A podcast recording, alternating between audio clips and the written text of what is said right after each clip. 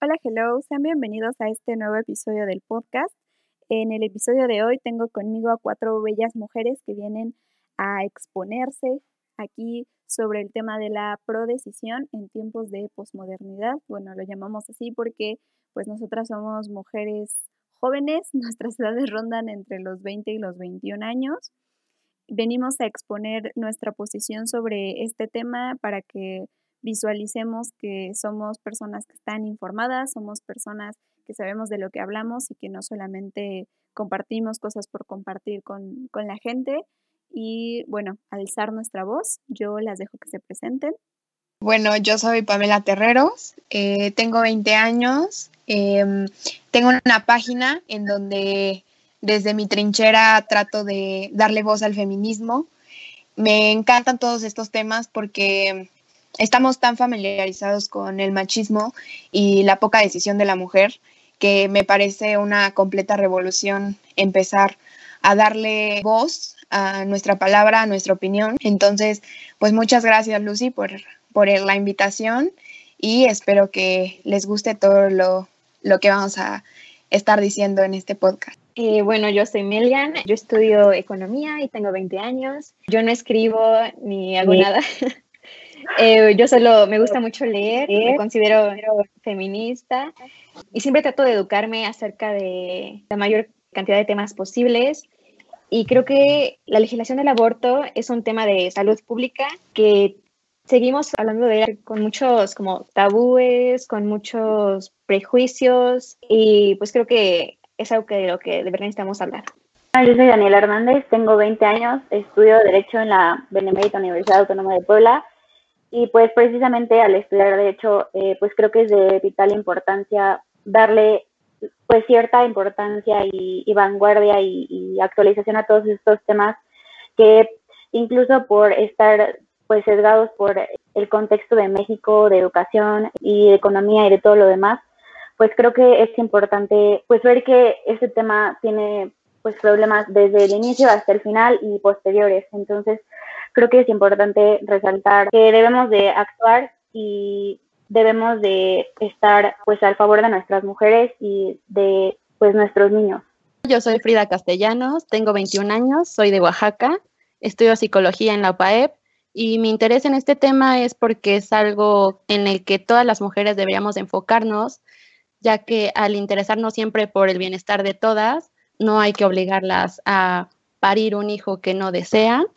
Igualmente creo que la parte del feminismo es siempre estar en continuo contacto con otras mujeres, entonces estoy muy feliz de estar con estas mujeres que tengo muy poco de conocerlas, pero sé que son grandiosas y conocen mucho del tema y espero que podamos aclarar muchos puntos y que nos tomen en cuenta no por que seamos jóvenes crean que tenemos menos criterio o menos información, sino que nos informamos para estar de este lado.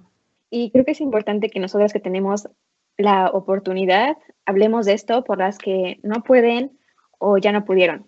Justo considero que todas somos mujeres privilegiadas con bastante acceso a internet, a educación, a muchas cosas que muchas más no tienen. Entonces, sí, esto es no más que darnos un poquito más de educación para quienes nos escuchen y información sobre todo eso. Y antes de que empiecen, chicos, porque yo conozco que la gente nada más tira hate por tirar hate. No, no hay nadie aquí que estudie medicina, porque no vamos a hablar de lo que es el aborto. ¿Vale? Hagan como esa diferencia entre que abortar no nada más se trata de un legrado, de que, ay, le quitan la manita, ay, le quitan la piernita. Nosotras no vamos a hablar de ir a la casa de cualquier embarazada y sacarle el bebé a como de lugar.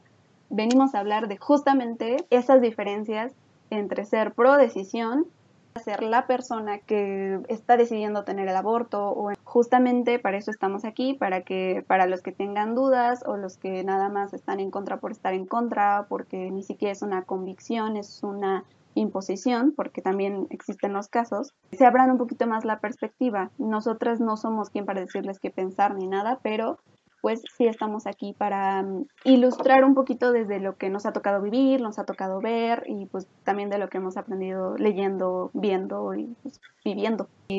Empezamos por esta parte que, retomaba Pame del privilegio, porque como les comentó en el episodio pasado, hablar de privilegio no solamente es que yo no me embarazo por ser hombre y que yo no vivo el cambio hormonal, no, no cargo al bebé, no paso como todo este proceso, es parte de, pero no empieza desde ahí.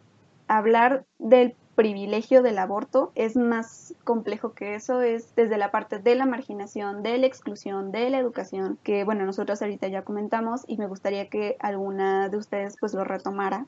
Por ejemplo, yo sé y de acuerdo a la OMM, algo conocido que el aborto actualmente en un país como México es un privilegio de clase, porque resulta tanto comprar el misoprostol o ir a una clínica a que te lo realicen, ya por sí es caro en sí mismo y eso hay que sumarle si no vives en un estado que esté legislado, agrégale hospedaje, eh, transporte, porque bueno, no te puedes, o sea, no es que te realices un aborto y al día siguiente ya te salgas y caminando como si nada, ¿verdad? Tienes que pasar por un tiempo de recuperación. Entonces hay que sumarle todos esos gastos. Entonces creo que, lo repito, es un privilegio porque si tú tienes una situación económica acomodada que te lo permita, tú bien puedes viajar a la Ciudad de México o a los demás estados donde está eh, legislado y esté permitido y pues o lo haces, ¿no? O si tienes incluso más dinero, te vas a Estados Unidos o, a otro país. Pero pues obviamente las mujeres que no tienen este, esta solvencia económica o viven en pueblitos muy alejados de ciudades, no van a poder hacerlo. Entonces, ¿a qué van a recurrir? Ellas ahorita se los van a inducir, porque, o sea, se van a realizar abortos sí, porque sí, no porque no esté legalizado, van a decir, ay, no, ya no lo voy a hacer, para todos los abortos, porque no es así. O sea, se han hecho, como, di, como mencionó Pamela, de hace muchísimo, muchísimo tiempo y lo van a seguir haciendo. Sí, también es bien importante retomar eso, la parte de que la mujer que ya decidió que va a abortar, que también hacer esta diferencia entre quien sufre un aborto inducido, ya sea médico o una intervención quirúrgica, eh, la mujer que ya decidió hacerlo, lo va a hacer. Y lo va a hacer en su casa sola o lo va a hacer en un lugar que se lo permita de una manera limpia, digna o en una clínica clandestina, que es pues, lo más común y lo que más se ve y que por eso se está marchando y por eso se está pues haciendo como todo este ruido en México, digamos, porque pues digo, nosotras podemos hablar aquí, Sí, de hecho, eh, justamente lo comentaba un poco antes de empezar, que históricamente han abortado eh, cuando han querido. O sea, sí, las mujeres más privilegiadas podemos ir a una clínica, etc., etc., pero hay mujeres que desde su casa, con un gancho, eh, se han inducido un aborto, que se han caído de las escaleras, etc., etc., o abortos caseros. De hecho, hay una película mexicana no sé si muy famosa, que se llama Perras, no sé bien en qué año, y justo se trata de esto, ¿no? Que es eh, una persona, una, una adolescente que, que queda embarazada y hay un poco de drama en esa situación, pero al final le aconsejan meterse un gancho y inducirse un aborto y muere, ¿no? Y muere en, en su escuela. Entonces, es algo que lo tenemos, lo sabemos, simplemente no hemos querido alzar la voz y ya es momento, no teníamos el voto, no teníamos acceso a la educación. Ahorita queremos autonomía corporal y no solamente para nosotras, y no porque mañana nos embaracemos y queramos ir a abortar, sino para todas las mujeres que no quieren ser madres, no pueden ser, simplemente, quieren, eh, postergar. Entonces es un importante el que nos yo creo que también el privilegio empieza desde antes de la concepción, desde antes de eh, pues la fecundación, desde antes de pensar en un legrado o en un aborto.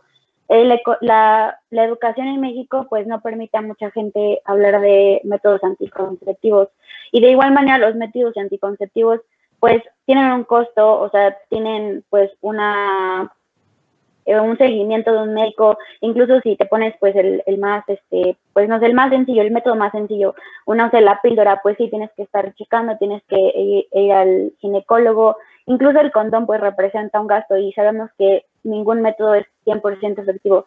Y de igual manera, pues menos va a existir o menos va a, va a estar esta plática de los métodos anticonceptivos y en las escuelas, si en las escuelas públicas ni siquiera se están tratando estos temas. Como decía Mariana hace un rato, ¿cómo van a saber las personas que en el seguro te regalan condones? ¿Qué tal si en la clínica, en, no sé, en Oaxaca, en Chiapas, en lugares pues, marginados, en la sierra, no tienen acceso ni siquiera a una clínica de salud digna? Entonces, pues yo creo que el privilegio empieza desde ese momento y desde que incluso tu familia pues te permite o te prohíbe ciertas cosas, ¿no? Me gustaría mencionar principalmente que el tema de la discusión que para muchos es el tema de moda, porque al parecer ha surgido ahorita retumbando, no es que ahorita eh, las mujeres hayamos decidido abortar todo el tiempo, que sea este, nuestro fin de semana con las amigas ir a abortar, no. El tema se trata de que el aborto ha sido en toda la vida. En toda la historia de México, las mujeres que lo han deseado, que han decidido, han abortado. Recordemos que esto es desde hace muchísimo tiempo, eh, de hecho con esta medicina ancestral, esta medicina naturista, las mujeres han llegado a abortar con plantas, infusiones, igual como lo mencionaban con el legrado, con el gancho, ahora con el misoprostol. Eh, el tema el del debate no es de que si va a seguir existiendo abortos o no, porque abortos, si seguimos con esta mentalidad cerrada y esta discusión, es una realidad actualmente los abortos. No hay que pensar en que es algo nuevo, eh, es algo que las mujeres de ahora queremos, es algo que siempre ha estado y que pues es muy importante recalcar ya que es un tema muy frustrante el pensar de que los hombres han utilizado el aborto a su conveniencia. ¿Por qué? Porque al inicio, recordemos, ya sea en un tiempo del México colonial, eh, la Nueva España, como les guste llamarlo, en este momento en el que las mujeres de cierta familia reconocida llegaba a tener un embarazo no deseado, un embarazo fuera del matrimonio, que en ese momento pues era pecado y también era eh, penalizado, eran enviadas a estos lugares de conventos, a estos lugares donde, ah, las mandamos con el primo del otro estado, ¿no? Y en realidad lo que llevan era a hacerse practicar estos abortos eh, a costa de la decisión de la mujer. Eso es lo primero que dices como, bueno, si era la decisión de la mujer, adelante, ella que haga lo que quiera su cuerpo, pero en estas situaciones en las que la pareja era casada, eh, no eran de las mismas familias, de las mismas, este, del mismo estatus socioeconómico. Entonces, obligaban, el padre también obligaba a las mujeres a abortar. Entonces, es muy curioso eh, cómo los hombres usan el aborto a su beneficio. Primero hay que, ah, puedes abortar, pero cuando yo te lo diga, cuando yo te lleve, cuando la pareja, el padre, el amigo, el violador, obliga a la mujer a abortar. Y, ahora que las mujeres dicen, ok, voy a abortar porque yo quiero, porque mis ideas, mi plan de vida no va con el ser madre en este momento o en ningún otro, ahora sí se ponen en contra del aborto, ahora sí dicen, ¿sabes qué? Este, me parece que tú eres, estás matando a una persona, deberías de estar en la cárcel. Y como bien lo, lo mencionaba Pamela hace rato fuera de, de línea, por así decirlo, eh, como los hombres siempre han estado muy de acuerdo con abandonar a sus hijos. Entonces es un tema muy, muy importante el cual discutir esto del aborto, de cómo el patriarcado quiere usar el aborto a su beneficio y cómo se le antoje. Mencionaba Dani, hacer como los métodos anticonceptivos no son, no son 100% eh, seguros. Eh, yo he visto varios comentarios en internet que dicen así como de, ah, no se protegió o si se protegió y le falló, pues ni modo, ya que se haga cargo de él. Que se, palabra antisonante, ¿no? No sé si puedo decir esas palabras bueno, que se, que se chingue ya que lo tenga porque pues por mensa, porque no usó, porque se usó y le falló o por andar de fácil, así, cualquier cosa que podían decir, ¿no? Pero o sea, tan solo veamos el ejemplo de, de Friends. O sea, muchas personas, y iba de regreso a la educación sexual, no saben que los condones tienen fecha de caducidad. Sí. O que ciertos métodos anticonceptivos tienen tal duración y hay que ir a chequeos constantes para que lo cambien y así. Y al decir que, pues ni modo, si ahora te quedas y tú te haces cargo, siento que es como ponerle a la maternidad un que sea como un castigo, ¿no? O sea, porque siento que es como de, mm, a ver cómo le haces, te haces cargo, arréglatelas. Sí, esta parte de no visibilizarlo como, como lo que es, sino reducirlo a algo que pues ya te tocó y ni modo y pues ahora es lo que te tocó vivir y esta es la vida que, que Dios eligió para ti, porque ese es como el más común también, que, que metan en la religión. Y digo, no vamos a, entrar en temas aquí de que si cristiano, católico o lo que sea. O sea, tampoco se trata como de, polarizar y, de satanizar a la gente, porque pues, digo, cada quien cree lo que quiere y adelante. Pero esta parte de que no se está viendo el panorama completo y no se está educando a la gente, o sea, esta parte de la educación que a lo mejor lo van a oír mucho en muchos de los temas que se toquen en el podcast, porque justamente se habla de eso y yo lo tocaba en el piloto. Son temas que no se tocan porque la gente te dice es incómodo o porque la gente te dice que de eso no se habla, porque eh, esto, por ejemplo, de que en la mesa no se habla de política y de religión y de, preferencias sexuales o lo que sea. O sea, como esta parte de que ya te están limitando a que pues, esas, esas cosas no se tocan y ni modo, si te llega a tocar vivirlo por X o Y situación, pues ni modo, porque, porque nadie te enseñó, porque tu educación se ve limitada a que eso no se toca y si te toca vivirlo, pues ya qué. Yo creo que eso tiene que ver con la religión, o sea, como que es mucho de culpa de, ay, es que pues ya, sí, o sea, ¿por qué lo tuviste? Ay, ¿por qué te embarazaste? Ay, ¿por qué tuviste sexo? O sea, no, no se está tomando el tema desde, desde antes, o sea, no hay una educación previa, sino hay como una culpa después, así como, ¿por qué lo hiciste? si nosotros nunca te hablamos de eso, pero siempre te lo pedimos, o sea, es como omitir toda la información y después echar la culpa porque la mujer está embarazada, porque incluso lo que mencionaba Melian, o sea, imagínense que alguien toma sus métodos anticonceptivos, eh, pues no se vaya al, al, ginecólogo constantemente y aún así su método falle porque pues no son 100% efectivos de nuevo. Pero eso tampoco está legislado por nuestra, por la, o sea, por la legislación mexicana no está regulado que, una mujer haga seguimiento de sus métodos, eh, si fallan, puede abortar. Eso tampoco está regulado. Sí, o sea, y es la frase como que de los estandartes que del feminismo y de la legislación pro aborto, que la maternidad será deseada o no será. Porque no debe ser un castigo, no debe ser una imposición. y más cuando la respuesta es darlo en adopción, ¿no? O sea, creo que yo dando mi punto de vista, yo creo que un 8 de cada 10 respuestas es, bueno, pues que lo den en adopción. O sea, es de las preguntas, es de la pregunta más concurrida. ¿Lo, será, ¿Estará bien darlo en adopción?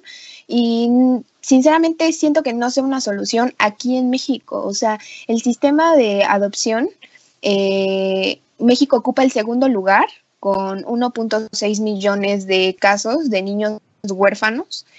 Y si este fuese un camino viable, entonces tienen que empezar a darle seguimiento a una ley que no sé si sepas, Dani, igual y me puedes eh, hacer segunda de la Ley Estatal de Protección Infantil, en donde justo ya a los 18 años ya se dejan de hacer cargo de ellos, ¿no?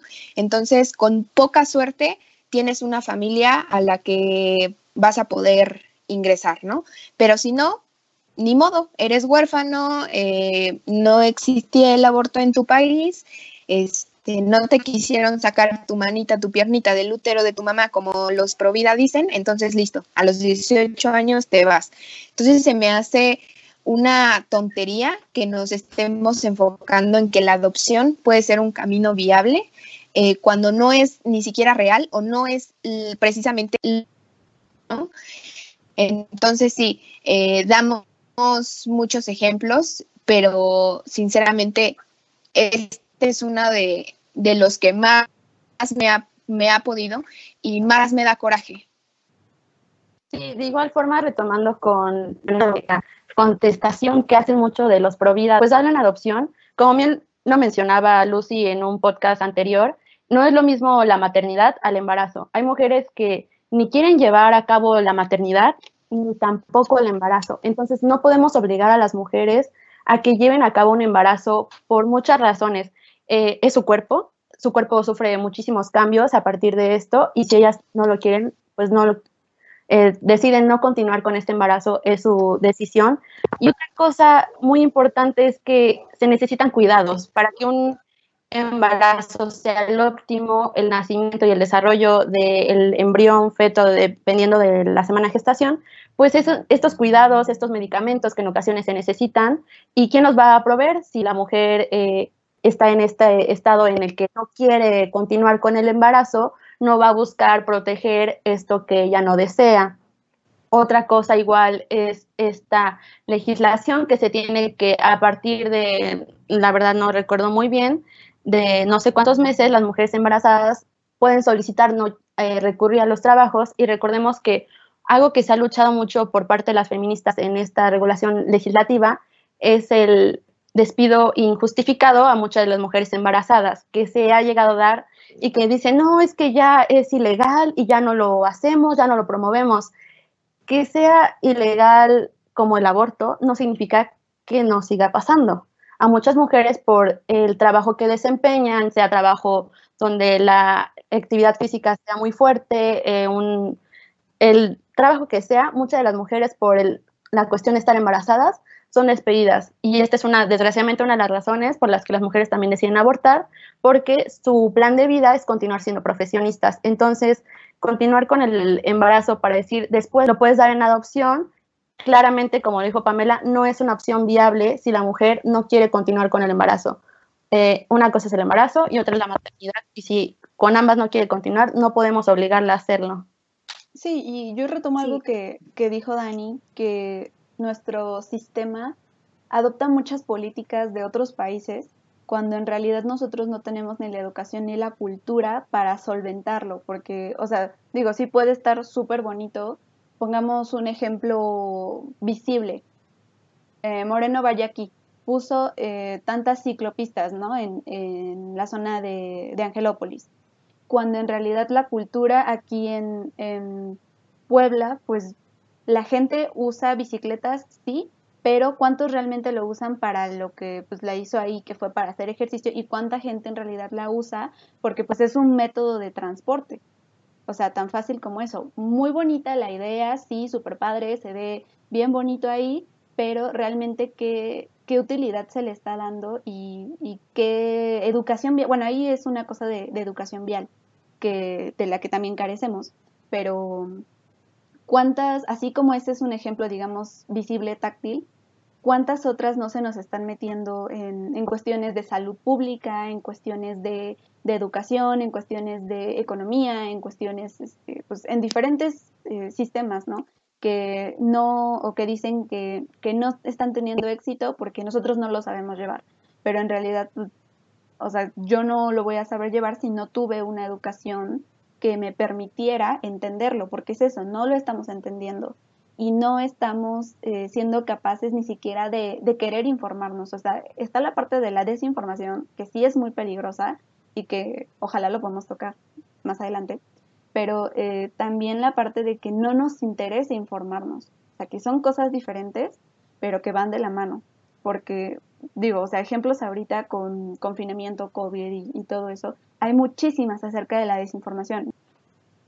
Sí, y también agregándole a lo que dijo Pame de la adopción, el otro día estaba escuchando el programa de Fernanda Familiar y en el Estado de México, hasta hace apenas unos cuatro meses, el proceso de adopción eh, duraba 36 meses. O sea, 36 meses. O sea, el niño ya creció pues, y es, comillas, gracias a esto de que pues, nos volvimos más virtuales debido al COVID y todo eso, se redujo a seis meses. O sea, de que se puede, se puede, pero no se quiere, o sea, no se está destinando demasiado esfuerzo en cuanto a esto de adopción. Y luego también, ¿cuántos niños están ahí y que podrían ser adoptados por parejas homosexuales? Y otra vez la sociedad, eh, no, no se puede, no es natural, van a crecer traumados, van a crecer y se van a, no sé, transformar entre comillas igual. Entonces también nos falta mucha educación, mucho respeto, mucha empatía. Y el, en cuanto a lo que dijo Frida, eh, yo tengo un profesor en mi, en escuela de economía que hizo un estudio acerca de eh, debido a qué factores las mujeres van reduciendo, bueno, no, ellas no van, ¿verdad? Las sociedades van reduciendo su sueldo. Y uno de esos factores fue debido a que tiene un hijo. Y él dio una conferencia y dijo que al tener tu primer hijo, tu sueldo automáticamente se reduce un 4%. O sea, entonces también nos hace falta leyes, eh, tanto de eh, que también el papá pueda pedir un permiso para, no sé cómo se llama el, permiso para los primeros meses de vida, los primeros años. ¿De paternidad? Sí. De hecho, eh, bueno, perdón que te interrumpa, sí está, sí está legislado lo de la paternidad, o sea, para que también el, porque antes, pues obviamente las mujeres, pues tienen un periodo de antes de que nazca su bebé y después, pero los hombres, pues no lo tenían. ¿Y qué pasaba con los papás solteros? Pues les valía, o sea, y las mamás trabajando y pues los papás solteros no tenían ese tiempo, entonces ya se, ya se legisló para que también les den tiempo de paternidad. Sí, o sea, y también si te pones a pensar, al tener un hijo, pues lo tienes que llevar al kinder, al alternario, tienes que estar presente eh, para darle de comer, para hacer las tareas con ellos, y eso que implica que vas a trabajar menos horas y por tanto tu salario se va a reducir menos. Entonces, son toda una serie de embrollos y, por ejemplo, eh, yo leí un artículo que en cuanto a eh, las mujeres en Estados Unidos que están en un lugar donde está legislado el aborto y se encontró que esto aumenta las posibilidades de estudiar de las mujeres de minorías, en especialmente las mujeres negras. Eh, y eso también hace que, pues, al tener la oportunidad de decidir eh, si quieres abortar o no, pues tú puedes tener más, eh, ¿cómo se dice? Más, eh, puedes seguir estudiando o puedes reinsertarte en el mercado laboral. Entonces, pero es algo que como que no pensamos aquí en México. O sea, simplemente no, no se tiene... No se tiene una solamente se ve real. Ajá, siento que simplemente aquí nos enfocamos en lo que, no, eso es pecado, eso no es moral, y bueno, cada quien se maneja bajo su, propia moral, o sea, y recordar que estamos en un estado laico. Es algo que se les olvida y justo, a muchas personas. Sí, justo lo que nos, nos estabas diciendo es súper cierto, pero también las adolescentes o hasta niñas que se embarazan, ¿no?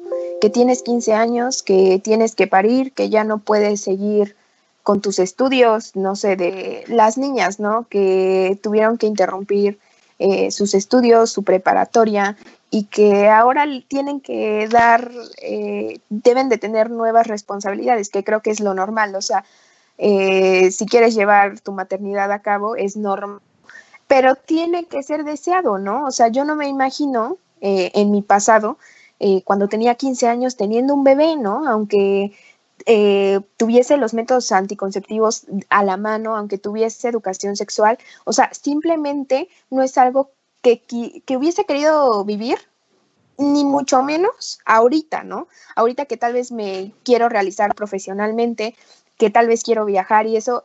Y como muchas personas, un, un embarazo no es un impedimento para nada. Pero si tú ya tienes un plan de vida y tu método anticonceptivo falló, o simplemente te, embarazaste, eh, ¿por qué no tener esta autonomía corporal? O sea, se me hace una barbaridad eh, que alguien decida por mí y que me tenga que ir a otro estado, ¿no? O que me castiguen por eso, ¿no? O que, que mi tía católica se entere y que ya casi casi me una cruz en la frente. O sea, por favor, ¿en qué momento dejamos de ser autónomas? ¿En qué momento dejamos de, de, ver por nuestros derechos básicos, porque para mí esto es un problema de salud pública, pero también un derecho básico que tenemos como la, que, que, tiene la mujer y que un hombre no lo tiene. El 41% de las familias, el, el 41%, perdón, es, son mamás solteras, o sea, paternidades inconscientes, ¿no? Y qué padre, qué padre que los hombres eh, puedan ir, seguir haciendo su vida, porque también nosotras podemos seguir haciendo nuestra vida, pero nosotras ya tenemos hijos y ya nos tenemos que hacer cargo de ellos. Y ellos pueden lavarse las manos y no ser tan eh, recriminizados como nosotras, ¿no? Entonces sí, me, me parece que, que es un problema enorme y que en algún futuro, eh, si tengo nietos, eh, poderles contar que esto en la actualidad, en mi actualidad, todavía, existía, ¿no? Es increíble. Sí, es que sí creo que todo esto en sí es un problema de educación, porque como dice eh, Pamela, si tan solo yo conozco casos de amigas que se han puesto el parche y llegan a enterarse de sus mamás, porque pues obviamente a ti te da un poco de cosa, a menos que tu mamá te haya hablado de eso, te, ella te haya acompañado, pues a muchos les dan pena contarle a sus mamás. Y las mamás se enojan de que te fuiste a poner algo para protegerte. O sea, entonces no entiendo, se enojarían si te fueras a abordar, eh, se enojarían si te quedaras embarazada, pero también se enojan porque te estás protegiendo este, retomar, perdón, esta parte que, que dice Meli también de, de lo poco normalizado que está el estar consciente de la sexualidad de, de tus hijos. Bueno, en este caso lo, lo, retomaste con las mamás, entonces es lo más común. Pero, pues digo, ellas son mujeres, teniendo hijas mujeres, pues el ir al ginecólogo no debería ser un tabú. O sea, yo no tengo que ir al ginecólogo por primera vez cuando me embarace. O sea, lo, lo natural, lo correcto, bueno, no natural, lo correcto es ir a tu ginecólogo desde tu primera, desde tu primera menstruación. O sea, y eso está tan poco normalizado que yo conozco muchísimas niñas, bueno, yo les llamo niñas porque, no sé, estoy acostumbrada, pero no son niñas, son eh, mujeres que neta no llevan un conteo de, de, sus, de su ciclo, o sea, los días que menstruas, los días que no menstruas, no están este, contabilizando, no están al tanto de lo que es un ciclo menstrual, porque cuando tú hablas de menstruación, la gente se espanta. E igual yo pongo ejemplos de cosas que veo en internet porque yo creo que es con lo que más nos identificamos todos, porque pues es el medio más rápido en el que todos estamos. Pero, por ejemplo, un video de una chica que decía que nos urge educación sexual porque ella comentando esto de la menstruación con uno de sus amigos, le comentó que los productos femeninos deberían ser eh, gratuitos, ¿no? Porque justamente no son baratos y, pues es un privilegio también. Porque, bueno, ahorita ya existe que la copa menstrual, que las toallas sanitarias que no son desechables, desde esa parte como eco-friendly, pero en, en muchos eh, lugares marginados ni siquiera existe esta realidad de la toalla sanitaria desechable, porque, porque no hay, no hay tienditas, o sea, no tienen ni una tiendita donde ir a comprar tu paquete de 12 toallas, no existe. Entonces ellas usan estos pedazos de tela y bueno, para ellas es una realidad eso. Y el hecho de ignorar que somos seres sexuados, que esto nos pasa, que esto nos pasa, es peligroso, pero también es como esta responsabilidad de nosotros por nuestro propio cuerpo, pero también de una paternidad y maternidad que no está siendo integral. O sea, porque yo no puedo ignorar el hecho de que yo como madre menstruo y pues mi hija como, como mujer pues va a menstruar. Y no es malo. Este, porque, por ejemplo, yo retomo lo del video otra vez, perdón, me fui. Eh, de que este chico en el video, su amigo, le comentaba que por qué debería ser gratis si es algo que nosotras podemos controlar. O sea que al contrario, que qué puercas de nosotras por no querer ir al baño en lugar de no aguantarte, porque pues es algo que tú puedes como dejar ir en cualquier momento, ¿no? Y entonces es como, o sea, a ti nadie te avisa ni en qué momento te va a bajar, ni cómo, ni cuándo, y así como cada cabeza es un mundo, pues cada cuerpo es diferente, las reacciones son diferentes, el periodo es diferente y que no exista una conciencia real sobre eso también es bien fuerte y si no entendemos eso, es muchísimo más complicado como tratar de darle a entender a la gente toda esta cadenita que, bueno, ahorita se desata en pro aborto, pero también se puede desatar en, este, lo comentaban hace rato, la adopción homoparental, en la falla de, de sistemas de salud pública y todo eso, porque no es que no haya gente que no lo quiera hacer bien, porque conozco gente que trabaja en el sector salud público y es gente que está bien consciente de lo que es su chamba y que de por sí ser médico pues es una friega, ser doctor no solamente por lo que indica la preparación, sino porque ya en la vida laboral te enfrentas con con cosas bien complicadas. Entonces, siendo doctor ya fuera del ámbito privado, en el público, donde te llega cualquier tipo de, de persona de, de con cualquier tipo de padecimiento, es preocupante que no sepamos hacernos cargo de esto o que tú con tus ideales sí puedas, pero que no se te permita porque el doctor que eh, sigue a lo mejor para darle el tratamiento no le quiere dar el tratamiento o que eh, la enfermera que a lo mejor estaba debajo del doctor que sí le iba a poder este, dar este procedimiento, pues no la pasó. ¿Por qué? Porque es este, súper religiosa y el aborto es un crimen. O desde esta parte que nos regresamos de que la menstruación es algo malo, es algo natural y que no estemos siendo capaces de, de entenderlo.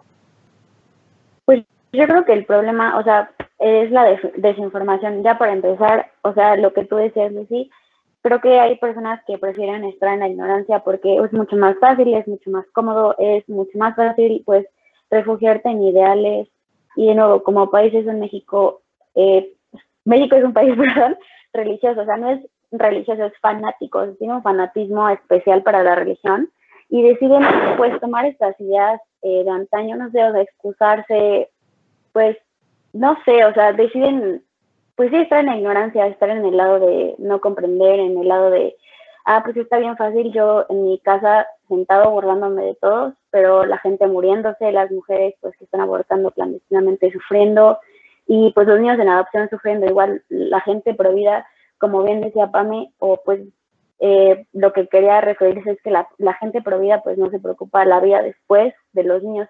Y eso todos los niños, las personas que pues van a crecer y van a vivir en una sociedad, o sea, va a eh, venir más de lo mismo, más de gente pues, que eh, intolerante, o sea, homofóbica. No digo que todas las personas que sean pues, sigan ese camino, ¿no? Pero pues lo más fácil es, no sé, volverte delincuente, o sea, robar, porque está muy difícil obtener oportunidades de educación, de pues, un desarrollo social, un desarrollo psicológico. No digo que haya gente que pues, sea y que busque esto, pero pues el camino más fácil y el camino de, tu contexto es pues seguir con, la ignorancia, con, el, con la desinformación, con el odio y pues con la intolerancia. Sí, como dice Dani, eh, hay gente que aunque tenga todos los medios a su disposición, no va a querer informarse. Por ejemplo, en, el, en un debate que eh, tuvimos apenas en, en el Facebook de Lucy, yo, yo publiqué varios abstracts de artículos de por qué es importante y por qué se debería legislar el aborto para que la persona que estaba en contra pudiera leer otro punto de vista que a lo mejor él no había leído y pues no recibí ninguna respuesta. Entonces, y también argumentaba mucho que se debería implementar más eh, educación sexual, pero como ya mencionaron, ¿cómo lo vamos a hacer si tan solo creo que a, nuestras mamás o papás de muchas de las con las niñas con las que crecimos, nunca nos hablaron en sí de sexualidad o ni siquiera de nuestro periodo. Entonces, y más si crecimos nosotras en escuelas religiosas, en la que en el principal, el mejor método anticonceptivo, entre comillas, era la abstinencia. Y eso es algo que no es no es cierto, no es algo verdadero. O sea, creo que Lucy lo mencionó en el episodio pasado. Eh, la edad promedio en la que las niñas eh, comienzan su vida sexual en México, o en adolescentes en general, es a los 12 años. De los 12 a los 19. Y, por ejemplo, yo, tomé una clase este verano eh, que era comportamiento y desarrollo humano. Y mi profesor era psicólogo, a lo mejor Frida y Lucy pueden aquí complementarme o hablar más de esto. Y ahí mencionaban que el, ámbito sexual del hombre, el desarrollo sexual del hombre es algo importante y que se debe llevar a cabo porque es una parte de nosotros y para nuestro desarrollo de la persona. si tú te quieres abstener y no quieres tener eh, relaciones hasta el matrimonio, está bien, es respetable y cada quien hace lo suyo, pero no hay que imponérselo a todos, o sea, no, no todos van a hacer lo que tú pienses porque no todos pueden tener la misma religión y porque es normal experimentar y cada quien hace lo que quiere.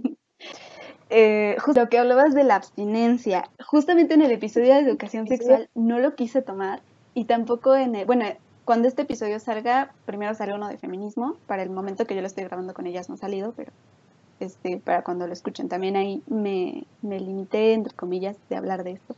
Pero em, algo que las personas sostienen y sostienen muchísimo es esto de predicar la abstinencia. Ojo, la palabra predicar y no practicar la abstinencia.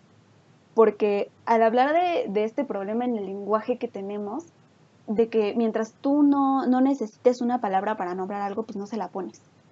Y aquí esta diferencia entre que estamos diciendo predicar, que yo ya voy ahí con mi estandarte de que esto es ley, o sea, digo, la ley de gravedad para mí me funciona excelente y para todas las demás personas en el mundo también. ¿Por qué? Porque eso sí es una ley, o sea, las cosas son así y ya, ni modo. Pero el hecho de que tú vayas con la idea de que la abstinencia es tu mejor opción y que esa sea la mejor opción automáticamente para todos, ojo, o sea, ahí ya estás diciendo que no me importa tú cómo decidas vivir tu sexualidad, no me interesa si eres hombre, mujer, niño, niña, lo que sea, porque recordemos que somos seres sexuados desde el momento de nacer y somos capaces de sentir placer desde el momento en que, en que descubrimos que no solamente viene de nuestros sentidos del olfato, la vista, el tacto, eh, sino que pues, viene en especial de esa zona erógena que tenemos y por eso las cosas tienen nombre aunque no les gusten. Entonces, eh, esta parte en la que ya le estás imponiendo a la gente justo lo que, lo que tocaba Meli, de exponerte así y decir, esta es ley y las cosas son así y yo no sé por qué tú no te puedes, pues sí reprimir y no puedes entender que tu instinto no es lo que tienes que seguir. O sea, digo, los instintos existen por algo. Instintos básicos de sed, hambre, eh, sexo, eh, orinar, etcétera, o sea, existen por algo. ¿No? Y si tú no te satisfaces a partir de eso, bueno, no vas a poder llegar, bueno, esto es más humanista, pero no vas a poder llegar a un punto de, de realizarte como persona, porque son ciertos reconocimientos que tú tienes que dar, son ciertas necesidades que tú tienes que cubrir. Y si tú a partir de una convicción eh, religiosa o una recomendación médica, o digo, la abstinencia no solamente es por religión, ¿no? O sea, se puede dar por, por diferentes eh, eh, razones este, si tú a partir de esto ya te estás convenciendo, porque esta es también la parte de la convicción, lo crees y, no nada más es ir ahí a decirle a la gente, esto es y ya. O sea, es que tú lo compartes a partir de tu experiencia y dices, yo lo creo por esto. O sea, yo quiero llegar virgen, también este concepto de la virginidad, que en realidad es una construcción. Nadie, nadie nace virgen como tal. Entonces, ¿Cómo lo construimos y cómo nos dejamos llevar por esto? ¿Que crees que porque tú crees algo las demás personas deberían creerlo? Y pues cada cabeza es un mundo y esta parte de que no estamos respetando la integridad de otras personas y estás pasándote por el arco del triunfo, justamente esto de que son personas y como tal son capaces de, pensar por ellas mismas, son capaces de actuar por ellas mismas y no necesitan que ni tú ni ninguna otra institución vengan a decirle esto, esto es lo que tienes que hacer. O sea, estamos en el 2020, neta, dejen de ser tan old school porque aparte de que se ven mal, bueno, ahí les dejo de tarea.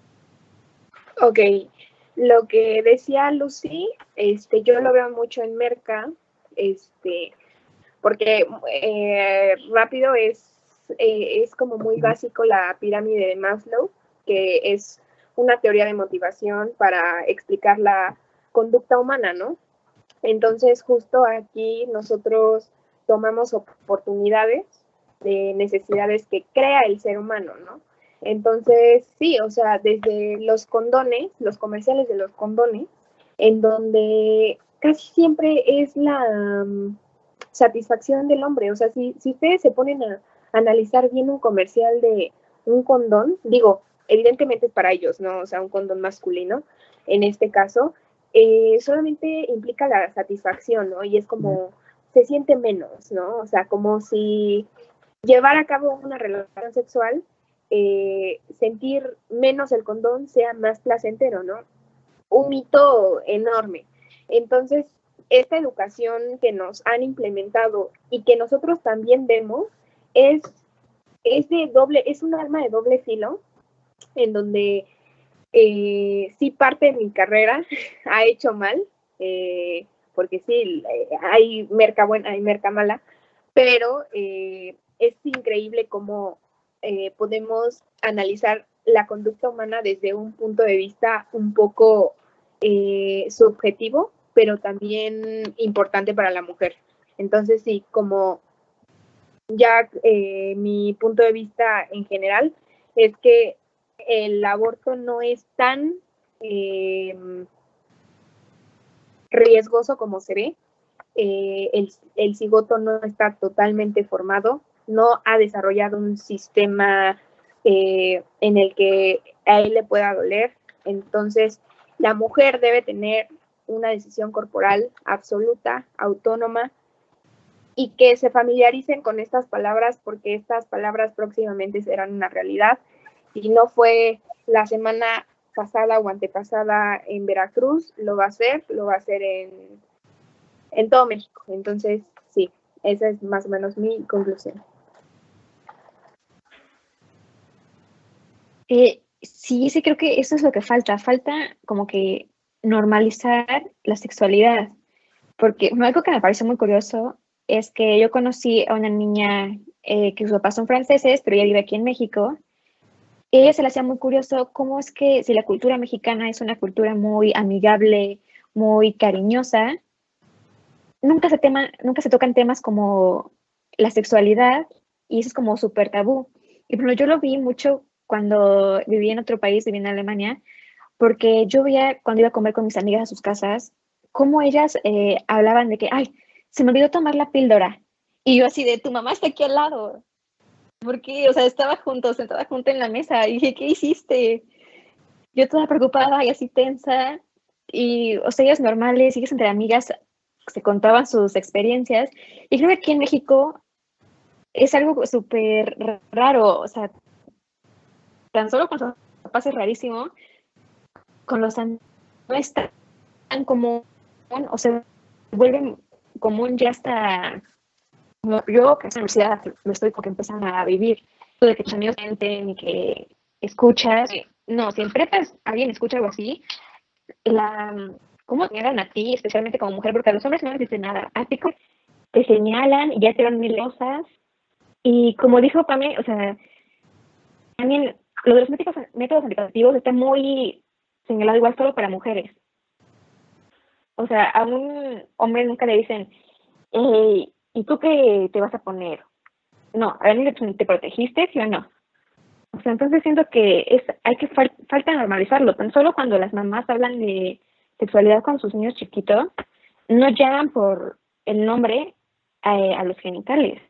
Y esto se ha demostrado que provoca que si el niño sufre o la niña sufre de abuso sexual, no pueden detectarlo a tiempo porque nunca largaron de eso o le pusieron otros nombres que no son los correctos. Y, algo que a mí me sorprendió mucho y que leí en el Observatorio de Muerte Materna fue que uno pensaría que eh, las mujeres que más abortan se encuentran en un rango de edad pues mucho más eh, bajo, ¿no? Adolescentes a principios de los 20.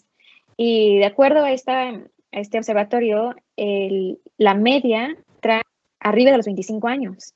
Y esas mujeres que deciden abortar ya han tenido un parto. Entonces, o nos está faltando eh, mucho en cuanto a mm, métodos de planificación, o algo tuvo que pasar en la vida de esas mujeres que si ya tuvieron un hijo, que no sabemos si fue deseado o no, pero ahorita están decidiendo no tenerlo. Yo creo que también es lo que dice Miriam de eh, los métodos anticonceptivos, o sea, el condón de es para hombres, el único método para hombres es el condón y la vasectomía, pero bueno, el punto es que cuando yo no he visto una plática de hombres que diga, ¿por qué no hay más métodos anticonceptivos para los hombres? Porque nosotros somos las que sufrimos, uno, los efectos de, pues, secundarios de cualquier método anticonceptivo y en segundo lugar, pues, si nos embarazamos, todo lo que conlleva un proceso de embarazo, las náuseas, los ocho meses, es un proceso que pues está como hecho para las mujeres, pero cuando los hombres han dicho, a ver, vamos a pedir, vamos a exigir que, que hagan más métodos anticonceptivos para hombres. Y apenas el año pasado estaba lo de la vacuna para los hombres anticonceptiva y apenas pues estaba en, pruebas, ¿no? Pero cuando ha existido pues esta, no sé, esta igualdad de, de sexualidad o de métodos anticonceptivos. Y pues de igual manera, como le decía Marian, eh, nombrar a las cosas como son, hacer decir las cosas como son, qué es la menstruación, pues es lo que es y ya, o sea, no es un pecado, no es porque ay, eres impura y eres, o sea, es lo que es, es un proceso natural y es normalizar lo que siempre ha sido normal, pero que por tabús o por creencias eh, se satanizó. Sí, yo lo que quiero mencionar es que esta justificación de los que se autodenominan providas sobre, pues es que ya tienen toda la información, todo está en Internet sobre los métodos anticonceptivos, como lo mencionaban ustedes, sí se cree o legislativamente sí se tiene este alcance fácil, pero siempre a las mujeres nos denominan promiscuas por iniciar nuestra vida sexual previa al matrimonio, nos satanizan por llevar a cabo nuestra vida sexual. ¿Y cómo esperan que llevemos una vida sexual este, segura si no nos promueven, no nos invitan abiertamente a acudir dentro de nuestras escuelas, eh, que también por ley ellos deben de promover estos métodos anticonceptivos, ya sea el condón, eh, primeramente, igual en, las, eh, en los centros de salud públicos, pero nos, nos, cosifican y a las mujeres igual nos da vergüenza de que, ay, ¿cómo voy a entrar a una farmacia y voy a pedir, este, ya sea una, una pastilla anticonceptiva, la pastilla del día siguiente, un condón, me van a ver, me van a juzgar y hay una señora aquí al lado y hay un sueño, me van a ver feo. Entonces, por eso la consigna de las mujeres que estamos a favor de la libre elección de educación sexual para decidir. Primeramente, para identificar los casos de violación, ya sea infantil, porque también hay que reconocer que la violación existe dentro del noviazgo, dentro del matrimonio también hay violación. Se necesita dar esta luz verde por parte de la mujer, ¿no? que luego los hombres se ofenden de que le tengo que preguntar cada vez que quiera tener sexo a mi novia, me tiene que decir que sí. Sí, es tu novia, no es tu, no es tu posesión, no es tu objeto sexual, es tu pareja, es una persona, es una mujer digna. Otra cosa, anticonceptivos para no abortar. Como ya lo mencionábamos, están, los conocemos. Eh, desgraciadamente, aunque digan, en Internet está todo, ¿cómo es posible que te hayas quedado embarazada si ya hay tantos métodos anticonceptivos para las mujeres? El aborto legal y seguro para la mujer que desconoce estos métodos anticonceptivos es para la mujer violada, es para la niña violada, es para a quien le falló su método anticonceptivo, es para todas. Y, y esto de los anticonceptivos, pues sí, es, este, no es como 100% eh, la solución en México. Hay que enfocarnos a nuestra realidad, pensar de que ya con la educación sexual ya arreglamos todos nuestros problemas, ya está la educación sexual, ya están los métodos anticonceptivos. Pero hay que centrarnos en la realidad de México en día. No podemos pensar en una utopía de que no, la abstinencia es la mejor opción. La abstinencia es para quien lo quiera. Y para eso no, pues esos diferentes métodos. Ahora, el aborto legal, y seguro para no morir.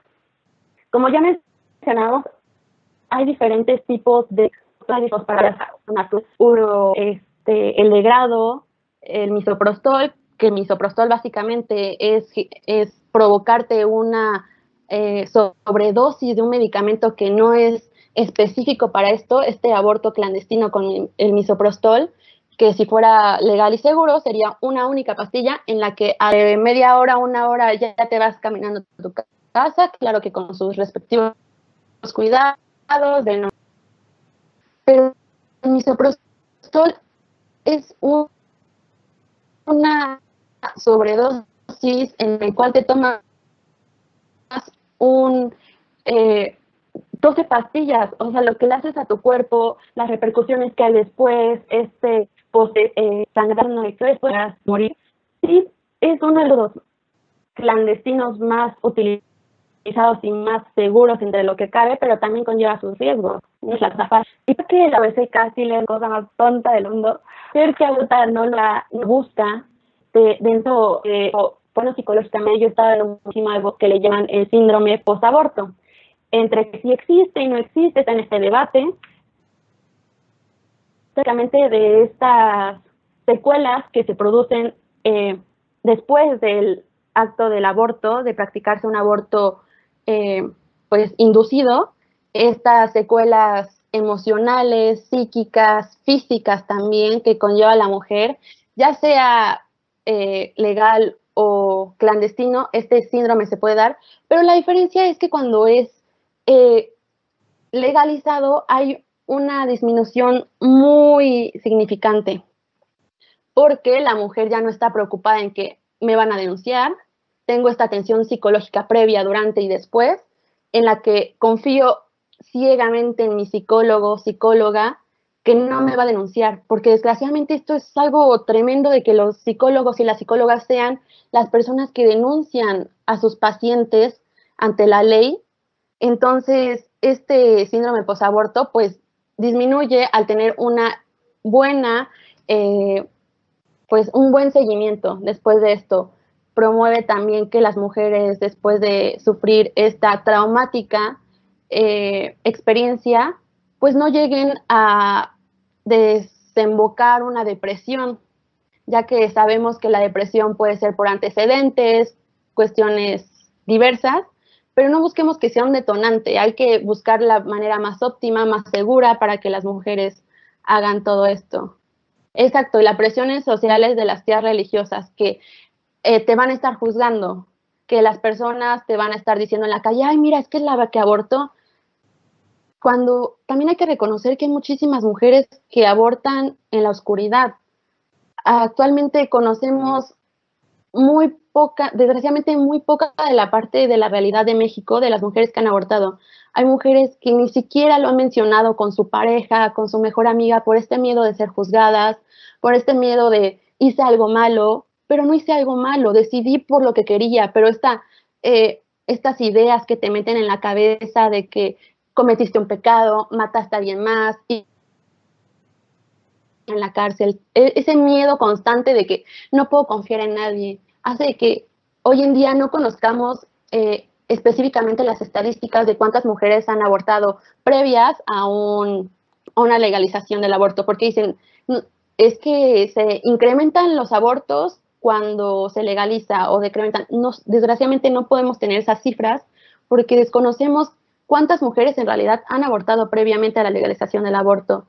Porque hay muchas mujeres que lo hacen con el método que encuentren, con la ayuda de quien puedan. Y pues desgraciadamente es que es muy frustrante porque que digan esto los que denominan pro vida de salvemos las dos vidas.